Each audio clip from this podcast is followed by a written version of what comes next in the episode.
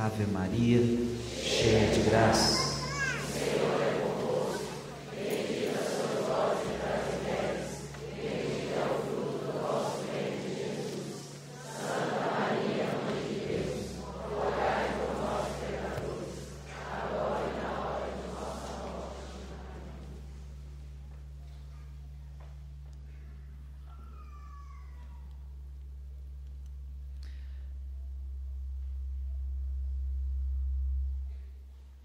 Iremos hoje falar sobre casamento feliz. Deus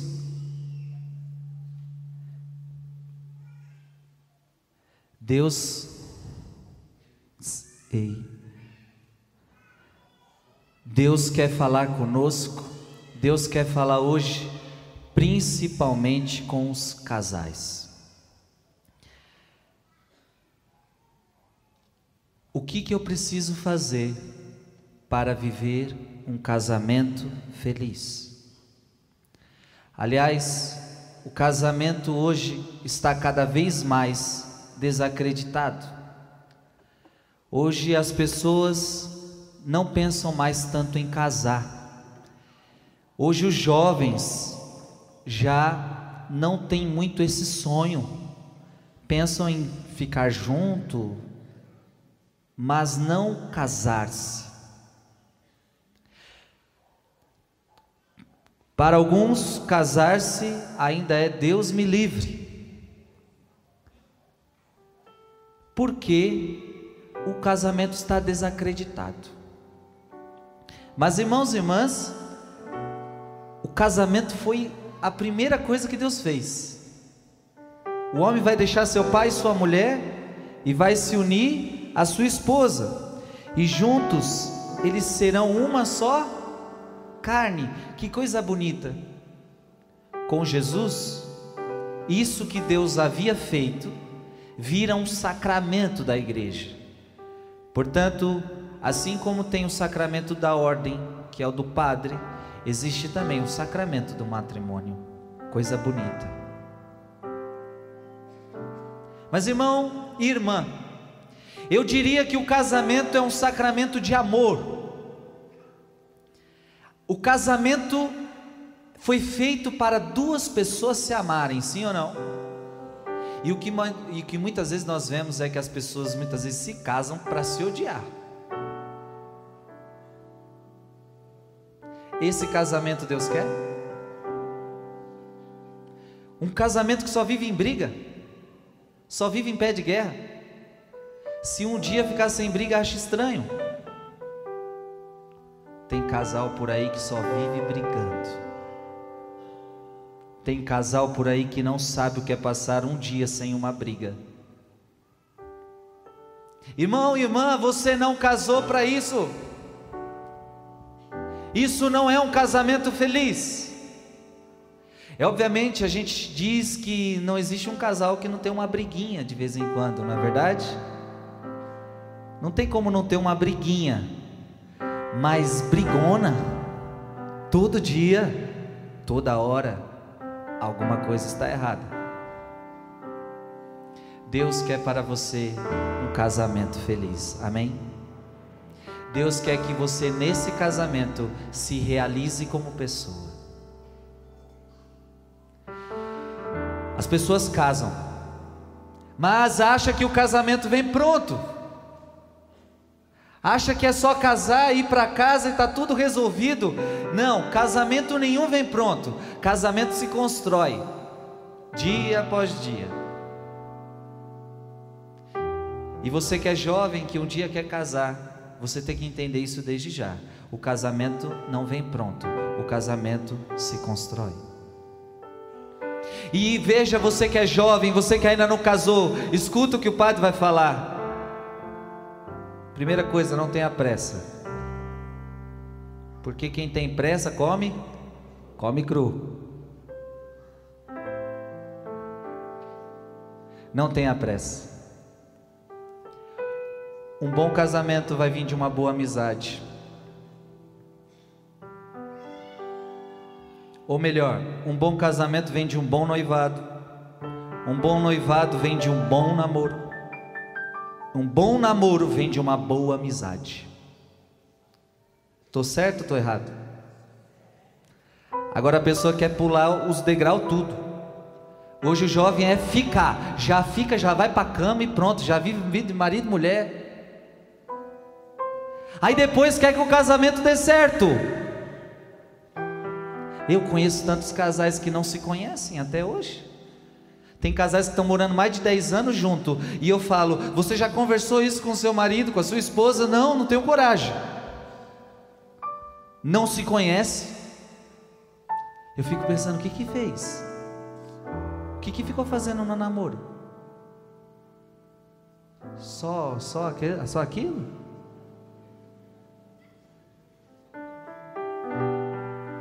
Ah, irmãos e irmãs, as pessoas não vivem bem e bota a culpa em Deus. Faz tudo errado e bota a culpa em Deus. O casamento é de Deus. Repete comigo: o casamento é de Deus. O casamento foi Deus quem fez. E o homem é que está estragando. Olha para quem está do seu lado e diga: não estrague o que Deus fez. Que Deus fez é bonito. Não estrague o que Deus fez. Amém? Quantos aqui desejam um casamento feliz, diga eu. Deus quer te dar esse casamento feliz, amém? Essa noite Deus vai te libertar de muitas coisas, Deus vai te ensinar muitas coisas. Coloque em prática e você vai ver que o seu casamento pode melhorar, seu casamento pode dar uma guinada. E talvez aqui eu estou falando com casamentos que estão em crise, eu estou falando aqui talvez com casamentos que estão cansados, eu quero que essa pregação seja para você, para você que está casado, e para você que ainda não casou, também é para você, para que você aprenda aquilo que você não pode cometer. Porque o tema da nossa pregação, da nossa homilia hoje é os sete erros que o casal não pode cometer. E, tem, e, e, talvez você, enquanto eu falo, você vai falar: Ih, isso aí eu já cometi. Isso aí eu estou cometendo. Cometeu esses erros, não há casamento feliz. Agora, se você não cometer esses erros, você tende a ter um casamento feliz, amém? O primeiro erro que um casal não pode cometer é não levar a sério os votos conjugais que fizeram no dia do pacto. Esse é o primeiro erro que um casal não pode cometer: não levar a sério o que aqui diante do altar e diante do padre se comprometeram. E o que, gente, toda vez que você brigasse, você devia lembrar daquele dia porque você prometeu. E o que que você prometeu naquele dia? Vamos se recordar? O que que você prometeu? Eu prometo amar-te, respeitar-te todos os dias. Olha isso, gente. Falar é fácil, né? Eu prometo te amar. E a pessoa está toda apaixonada. E chora. E o coração está batendo forte. Eu prometo te amar. Te respeitar. Todos os dias da minha vida. Na saúde. Na alegria. Olha isso, gente. Ou seja, você prometeu amar em toda e qualquer circunstância. Toda e qualquer circunstância. Você não prometeu amá-la se Olha, se você for boazinha, você não fala assim para ela: ó, se você for boazinha, eu vou, eu vou te amar. Eu prometo te amar todos os dias da minha vida, na alegria, na tristeza, na saúde, na doença, você estando gorda, você estando magra.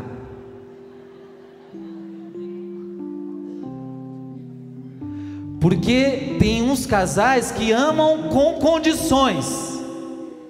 Gente, se no teu casamento começou a entrar condições, se, se eu te amo se, eu te amo se, não. Você prometeu amar em toda e qualquer circunstância. Faça chuva, faça sol. Tenha tristeza, tenha alegria. Você vai amar sua esposa você vai amar o seu esposo todos os dias da sua vida. Portanto, a primeira coisa que você não pode cometer é esquecer daquele dia. E eu pergunto: alguém obrigou você? Alguém? E se obrigou, é nulo. Se o pai obrigou e falou: você vai casar, como antigamente era, né? Você vai casar. E com quem eu escolhi? Antigamente tinha isso, mas hoje em dia não. Hoje em dia isso não é tão comum. Ninguém te obrigou a casar. Ninguém te obrigou a escolher essa pessoa. Porque o que eu não dou conta é que a pessoa está casada, escolheu a criatura e depois reclama da criatura que escolheu. Ah, mas ele bebe.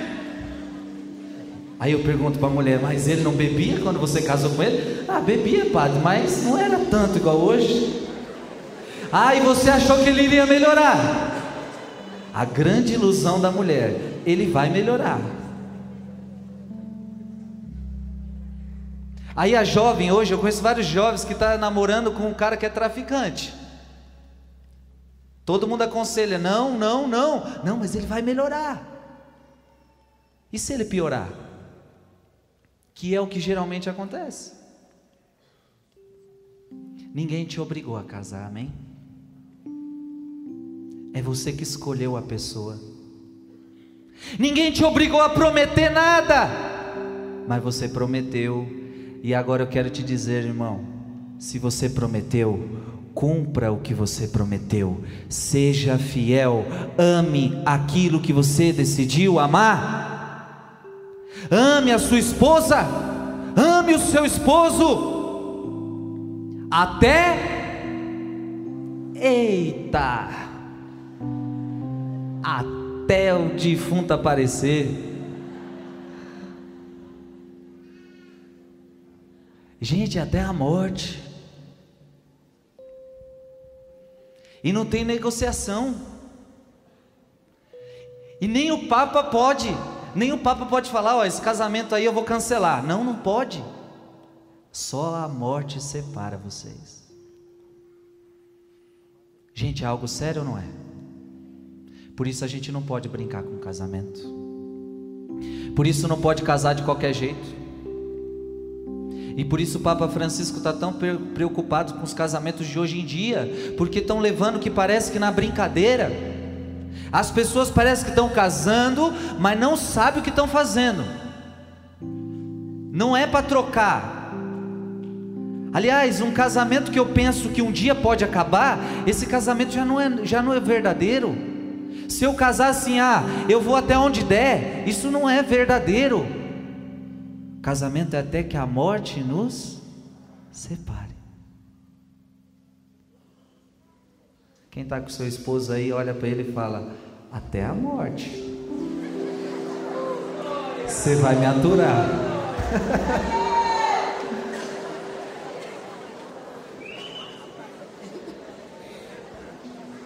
Vai ter que aturar o chulé. Vai ter que aturar os defeitos. Porque, deixa eu te falar, você casou com o pacote completo, viu? Não casou só com as coisas boas, não. Casou com o pacote completo. Casou com, os, com as alegrias, casou com as tristezas, casou com as coisas boas, casou, casou com as coisas ruins também. Casou com a família inteira, com a sogra, Verdade ou não é?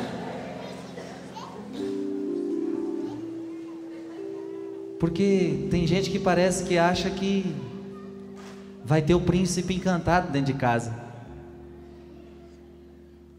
Aquele príncipe que todo dia vai chegar do trabalho no cavalo branco.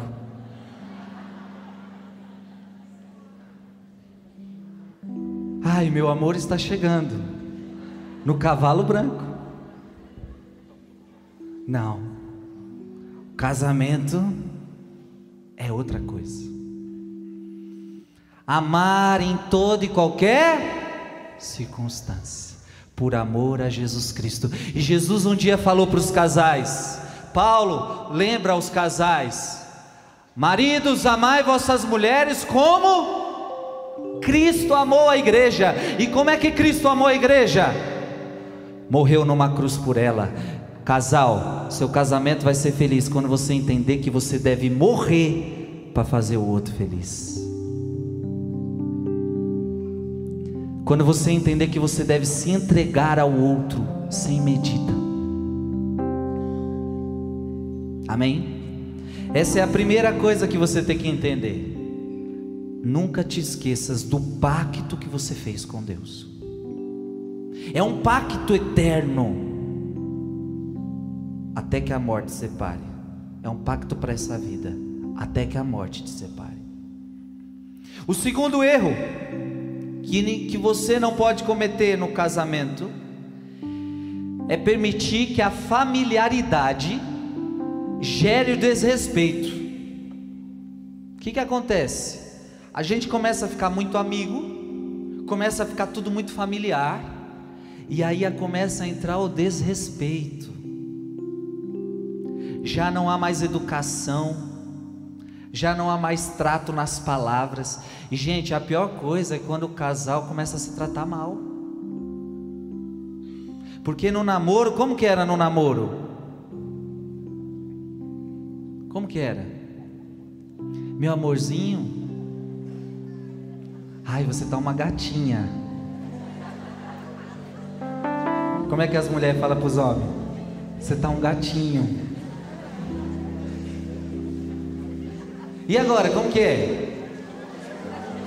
Hã? A gente costuma dizer que os animais no namoro é pequenininho, é tudo gatinho. Quando vai pro casamento já vira vaca. Os animais crescem. Cavalo. Seu cavalo. Sua égua. Seu jumento. Os animais crescem, não é verdade? Já não existe mais respeito. Gente, escuta o que o padre vai falar agora.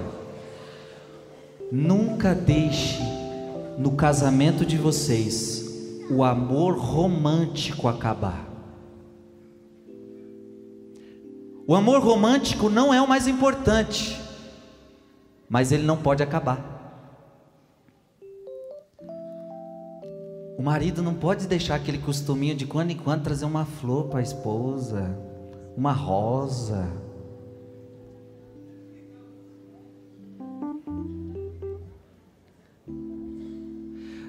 De quando em quando escrever um bilhetinho, uma carta.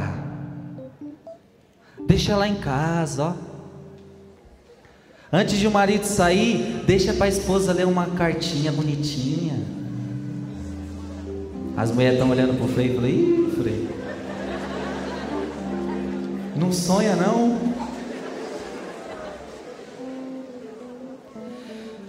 Nunca perca esse amor romântico, essa gentileza no trato, nas palavras, coisas importantes, por favor, com licença, obrigado, me desculpa. Porque senão a gente começa a falar muito mal um com o outro. Não permita que palavras malditas entrem no seu casamento. Não permita que palavras com falta de respeito entrem no seu casamento. Seja gentil. Seja gentil com seu esposo. Seja gentil com a sua esposa. Isso faz diferença. Faz diferença. Amém? Terceiro erro que você não pode cometer no casamento: não reconhecer os próprios erros e sempre transferir a culpa para o outro. É algo muito comum. E já é o pecado de Adão e Eva. A culpa foi a culpa foi da Eva, Adão falou. Foi ela que me deu essa, esse, esse fruto. E no casamento acontece muito disso. Ninguém reconhece que errou, só fica um apontando o dedo para o outro. Já prestou atenção? O erro nunca é eu, o erro sempre é o outro. E aí, por isso que muita coisa não resolve. É o que Jesus fala. Eu estou mais preocupado em tirar o cisco do olho do irmão do que a trave que está no meu. Casamento, você tem que entender que tem que tirar esse espírito de culpa, um que culpa o outro, e será muito melhor você reconhecer os seus erros. Reconhecer que você erra, reconhecer que também você está errando, reconhecer que também você está falhando. O casamento então vai mudar quando você reconhecer que é você que precisa mudar, não é o outro, é você. Amém? Tem muita mulher aí falando que é o marido que precisa mudar, mas a mulher, olha, eu não sei como o marido aguenta. Tem mulher aí que vem falar com o padre, eu falo, eu não sei como, dá vontade de falar para ela, eu não sei como teu marido te aguenta. Ele é um santo. E a mulher vive na igreja, mas também ela não é flor que se cheire. Cuidado, irmãos e irmãs. Às vezes botamos muito a culpa no outro, esquecemos que é nós que também que precisamos mudar. Então, antes de ficar olhando o erro do teu marido, olha os teus erros e muda. E no dia que você ficar santinha, mudar os teus, aí você vai pensar em mudar o do teu marido. Amém? Muda os teus erros. Muda os teus os teus os teus pecados, as coisas que você também está errando, e você vai ver que o teu casamento vai melhorar. Primeiro erro que você não pode cometer, não esquecer do pacto que você fez. Segundo, nunca deixar de ser gentil, nunca deixar que o desrespeito entre. Terceiro, reconhecer os seus próprios erros e não culpar o outro. Quarto, é um erro grande você não ter um conselheiro. Coitado do casal que não tem um conselheiro. Um conselheiro pode livrar o seu casamento de uma tragédia. Um conselheiro pode livrar o seu casamento de acabar. É importante o conselheiro. E não existe um conselheiro melhor para casamento do que um padre. Não existe conselheiro melhor do que um padre para te ajudar. Não existe. Esses dias, um casal veio até mim, prestes à separação, prestes a uma briga muito feia. Mas que bonito, marido e mulher tiveram a coragem de vir até o padre. E eles saíram daqui perdoando-se um olhando no olho do outro e dizendo: Eu te perdoo, se abraçando e se amando e voltando melhor para casa, por causa de um conselho. Um casal que estava prestes a brigar, um casal que estava prestes a desmoronar o casamento, mas por causa de um bom conselho, eles se salvaram. E eu tenho que te dizer que você precisa sim de um bom conselheiro. Tem muito casal aí que precisa sim de um padre para ajudar. O casal junto vinha até o sacerdote, abrir a vida e falar: Padre, nós estamos com esse problema, nós estamos querendo que o Senhor nos ajude aqui, ali. Gente, vocês vão ver como vai melhorar tanta coisa. Agora eu também diria: se afaste dos maus conselheiros, porque também existe os conselheiros do diabo. Sim ou não? A mulher, quando está passando por problema, ela já vai contar para a vizinha, vai contar para amiga. A amiga sabe da vida do marido inteira. Ela conta tudo. Aí a, a vizinha fala: Ah, amiga, você é boba. Se eu sou você, ah, se eu sou você, eu não fazia janta para esse homem, não. Eu deixava ele fazer a comida. Ah, ele te traiu? Se eu fosse você, eu traía também. Para ele ver o que é bom. Olha os conselheiros do diabo. Tem ou tem umas conselheiras assim? Tem ou não tem? Ai, para de ser boba, para que você vai ter mais filho? Vai acabar com a sua vida. Olha os conselhos do diabo. E às vezes não vai para a igreja procurar o conselho do padre, mas vai ouvir os conselhos do diabo. Ou então é o rapaz, é o homem, que fica ouvindo os conselhos do diabo, os amigos falando: Ah, sua esposa não vai ver, não. Vai lá, vamos lá curtir a vida, vamos naquele barzinho, a gente toma umas, para você esquecer um pouco da sua vida, esquecer um pouco desses problemas. E às vezes rola até outras coisas depois. Isso é conselho do diabo. Casal precisa ter um bom conselheiro. E é claro, eu não posso num conselho que eu vou pedir para alguém, porque muita gente é assim ao ouvir um conselho, quer ouvir o que agrada a você. E nem sempre a palavra de Deus vai agradar você.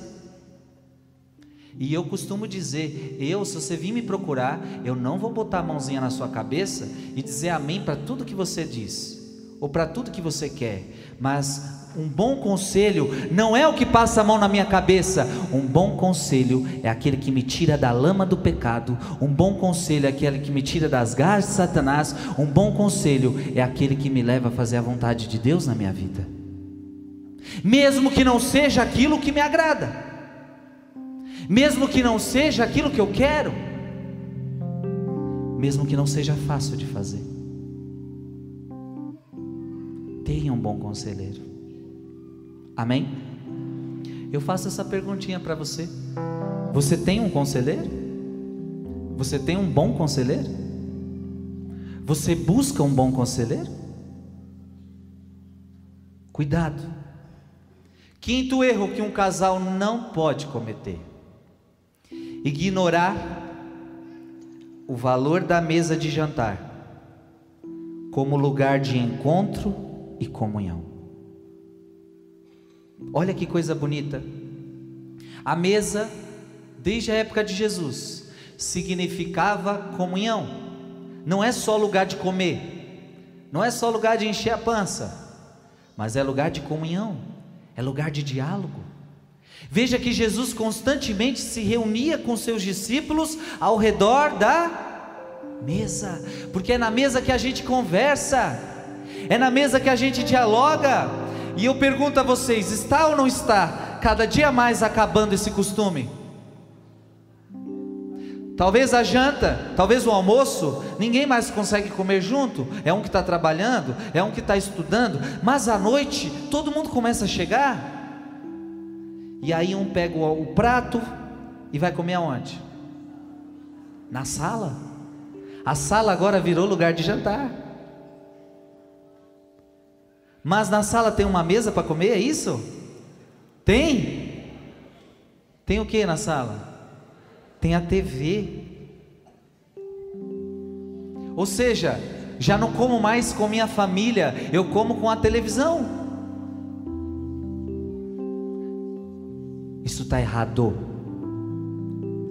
Casais que me escutam agora, família que me escutam agora, isso que o pai está falando é sério, isso é uma coisa simples, mas está errado.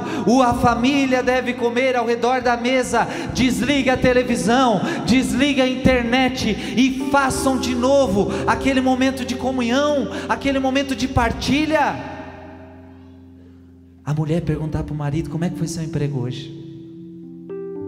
O marido perguntar para a mulher como é que foi seu dia hoje. Os pais perguntaram para os filhos: Filho, como é que foi seu dia hoje? Aconteceu alguma coisa? Está precisando de alguma coisa? Gente, agora cada um vai para o seu canto, cada um se isola, e já não existe mais aquela comunhão, não existe mais aquela comunhão na mesa. Nunca te esqueças disso. Esse é um grande erro do casamento. Amém? Rezar antes de comer, agradecer depois que comeram. Seja sincero agora, sem vergonha nenhuma. Levanta a mão quem ainda tem esse costume de todos os dias comer com a família ao redor da mesa. Um, dois, três, quatro. Dá para contar no dedo ou não dá? Olha que vergonha, gente.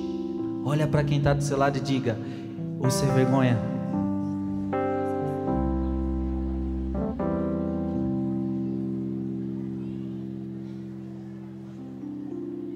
A partir de hoje tem que comer com a família.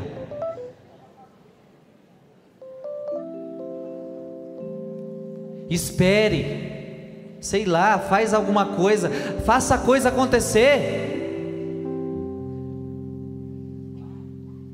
Como vai ser importante isso para seu lar? Como vai ser importante isso para sua família? Comer ao redor da mesa, gerar comunhão. Ai, Frei, você não sabe se eu falar para meu filho que não é para ele comer mais na frente da TV, ele vai ficar com aquela cara emburrada. Mas na tua casa quem manda é você. E você precisa começar a educar. E nunca é tarde para começar a educar do jeito certo. Amém? Sexto erro que o casal não pode cometer, cometer, não praticar o diálogo sexual com a frequência necessária. Esse é um erro. Não praticar o diálogo sexual com a frequência necessária. Como tudo na vida, demais é ruim. Se você come demais é ruim. Agora, se você come de menos, também é ruim. Se você reza demais, é ruim. Se você reza de menos, também é ruim. Tudo na vida fazer demais é ruim. A virtude, diz a igreja e diz os santos, a virtude sempre estará no equilíbrio, a virtude sempre estará no justo meio. Portanto, nós também podemos dizer que sexo demais é ruim. Mas sexo de menos também é ruim para um casal. Eu não estou falando aqui agora para namorado nem para noivo. Estou falando aqui para jovem. Estou falando aqui para casal. Casal e casal de igreja. Porque casal que não casou na igreja, o sexo é pecado. Então estou falando para casal e casal que fez o seu compromisso no altar.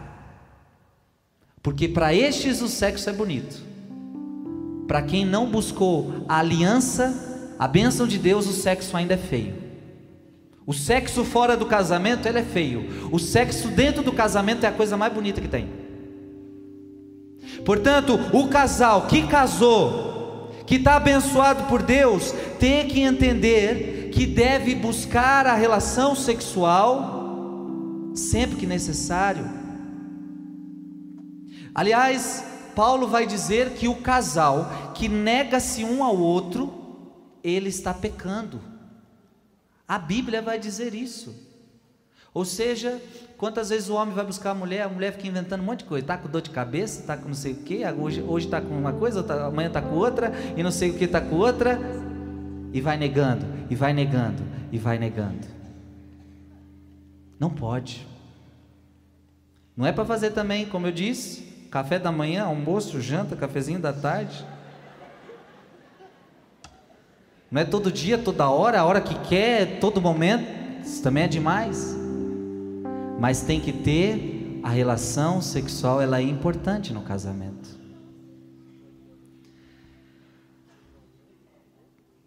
A mulher ou o homem que não procura-se muito nisso, começa a dar espaço para traição. Como não? A mulher nega tanto o marido, de repente reclama que o marido foi atrás de outra. Veja que seu marido fica mais vulnerável. E é por isso que talvez a Bíblia dá esse conselho sábio: não negue-se um ao outro. Amém? Agora, é claro, esse sexo, o sexo proposto por Deus, é aquele sexo feito com amor, responsabilidade e respeito. Amor, responsabilidade e respeito. Porque tem muita gente que acha que é só fazer sexo. E os homens é os que mais pecam nisso. Acha que a mulher aperta o botãozinho assim, ela começa a fazer sexo.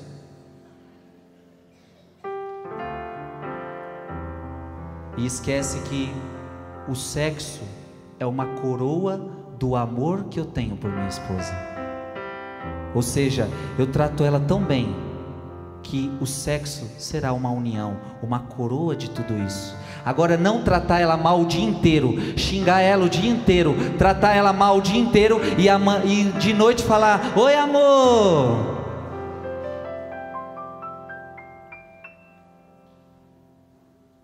Aí fica difícil, né? Portanto, o amor, o sexo precisa ter amor, precisa ter respeito. Cuidado, um querendo fazer de um jeito que não agrada um ao outro. É preciso que haja respeito. Ou seja, eu não posso fazer com o outro o que ele, o que não lhe agrada só porque eu gosto. Eu não posso desrespeitar o meu companheiro. Se aquilo desrespeita, eu não posso fazer. Amém? E o sexo tem que ser feito com responsabilidade. O que, que é responsabilidade? Eu tenho que entender que o sexo pode gerar uma vida. E aí por isso eu tenho que ter responsabilidade para saber o que eu estou fazendo. Veja, gente, como a coisa é séria. Mas o casal não pode perder a prática do diálogo sexual. Como isso é importante. E quantos casais, porque estão frios, porque já não, não estão mais naquele fervor de antes, deixaram isso como algo secundário. Ou se fazem, fazem mecanicamente, fazem sem amor, e sexo sem amor não salva casamento. Sexo sem amor é a pior coisa que tem. Amém? Sétimo e último erro que um casal não pode cometer é viver uma vida conjugal de fachada. Vamos repetir tudo? Primeiro erro: não levar a sério o compromisso que fez com Deus no altar. Segundo, permitir que a, fama, a familiaridade gere desrespeito. Terceiro, não reconhecer os próprios erros e sempre transferir a culpa para o outro. Quarto, não ter um bom conselheiro. Quinto, ignorar o valor da mesa como lugar de encontro e comunhão. Sexto, não praticar o diálogo sexual com a frequência necessária. Quinto, sétimo, viver a vida conjugal de fachada. O que é viver uma vida sexual de fachada? Finge para todo mundo que está casado. Todo mundo olha e pensa que é marido e mulher, mas em casa não vive como marido e mulher. Conhece gente assim? Sim ou não? Eu conheço. Parece que tem gente que está arrependido porque casou. Ah, não sei porque eu casei com essa traste. Olha o problema que eu fui arrumar para a minha vida. Irmão, irmã, em vez de se arrepender de quem você escolheu, você já casou, você já colocou sua vida no altar. Em vez de se arrepender de quem você escolheu, em vez de se arrepender de que casou, decida-se amar essa pessoa. Decida-se a se entregar por ela. Decida-se amá-la do jeito que ela é. E o padre falou uma coisa importante agora: amar a pessoa do jeito que ela é. Porque tem gente que quer mudar o outro para depois amar. Então parece que tem gente que é assim, ó, quando você mudar, parar de beber, eu vou te amar, viu? Não, você tem que amar o teu marido bebendo. Foi, não foi esse marido que você escolheu? Então ama o teu marido bebendo. Ai, padre, minha mulher engordou até uns dias, viu? Foi essa mulher que você escolheu, né? Ama tua mulher gordinha.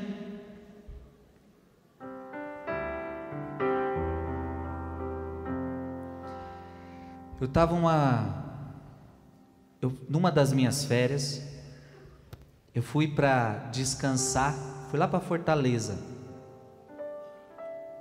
com amigos, fui descansar, fui passear. Na minha cabeça eu ia só descansar e passear. Fiquei hospedado na casa de uma família. E aquela família, aos poucos, eu fui entendendo que o casal que me acolheu estava vivendo esse erro, estava vivendo um casamento de fachada. Eles tinham decidido fingir que estavam casados até eu estar com eles, porque eles falaram para o outro: não vamos dar esse desgosto ao Frei, vamos fingir que nós somos casados. Quando o Frei sair, a gente se separa. A pior coisa é viver um casamento de fachada. Fingir que está casado. Fingir que ama. O casamento foi feito para ser feliz. Agora tem muita gente que não consegue ser feliz no casamento porque não entende uma coisa importante. Você não pode ficar esperando que o outro te faça feliz, mas é você que tem que fazer ele feliz. Então a mulher tem que entender que casou para fazer do seu homem o homem mais feliz do mundo. Você entendeu? Então tem muita gente que casa para ser feliz. E se você casou para ser feliz, casou pelo motivo errado. Casou para ser egoísta. Você tem que casar para fazer o outro feliz. E quando o outro é feliz, você também é feliz. Você entende? É dar sem esperar nada em troca. Esse casal, a qual fui na casa, já não entendia mais isso. Estavam vivendo de fachada. Mas graças a Deus, naquelas minhas férias, eles por graça de Deus, se abriram, se confessaram e decidiram se amar de novo. E graças a Deus até hoje estão juntos. Aquele casamento de fachada foi houve um resgate do amor. Irmão e irmã, você que talvez está vivendo um casamento assim, um casamento sem alegria, um casamento que já está sendo um peso, um casamento que está sendo fardo. Deus hoje, nessa Eucaristia, quer renovar o teu casamento. Deus hoje nessa missa quer renovar o teu casamento. Amém? E é por isso que o Padre hoje pediu para você trazer sua aliança, porque nós vamos renovar no altar a aliança que fizemos com Deus. Porque Deus um dia fez uma aliança com o seu povo, Deus um dia fez uma aliança com a gente e Deus um dia rompeu essa aliança? Não, porque Deus o que promete, Ele cumpre. Irmão e irmã, nós hoje precisamos renovar nossa aliança e cumprir aquilo que um dia nós prometemos no altar de Deus. Deus quer resgatar teu casamento. Deus quer resgatar o teu matrimônio. Agora você só precisa entender que talvez o resgate do teu casamento vai começar por você e não pelo outro. Lembre-se, não culpe o outro. Reconheça seus próprios erros. Amém? Fique em pé.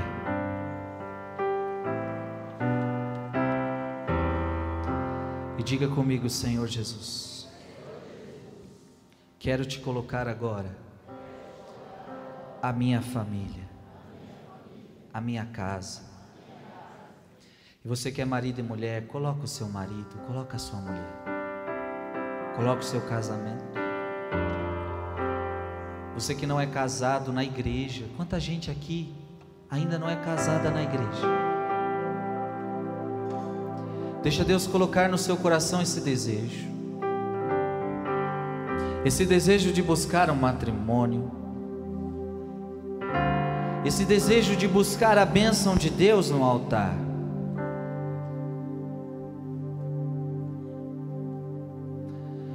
Quantos casamentos talvez estão desfalecendo?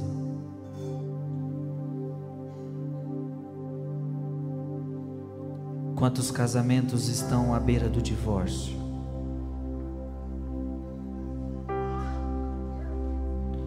Quantos casamentos estão inundados de tristeza? Inundados de egoísmo, de falta de amor, falta de respeito, falta de compreensão.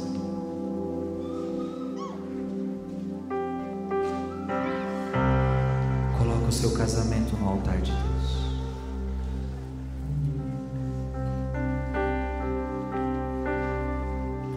Queremos pedir a intercessão da Virgem Maria para todos os casamentos dessa igreja.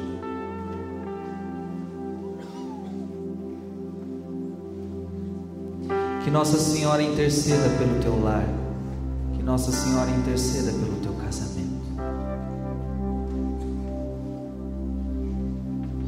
Eu convido você agora a juntos consagrar o seu casamento à Virgem Maria, a Nossa Senhora. Consagre o teu casamento a ela. Você, filho, consagra o casamento dos seus pais a ela.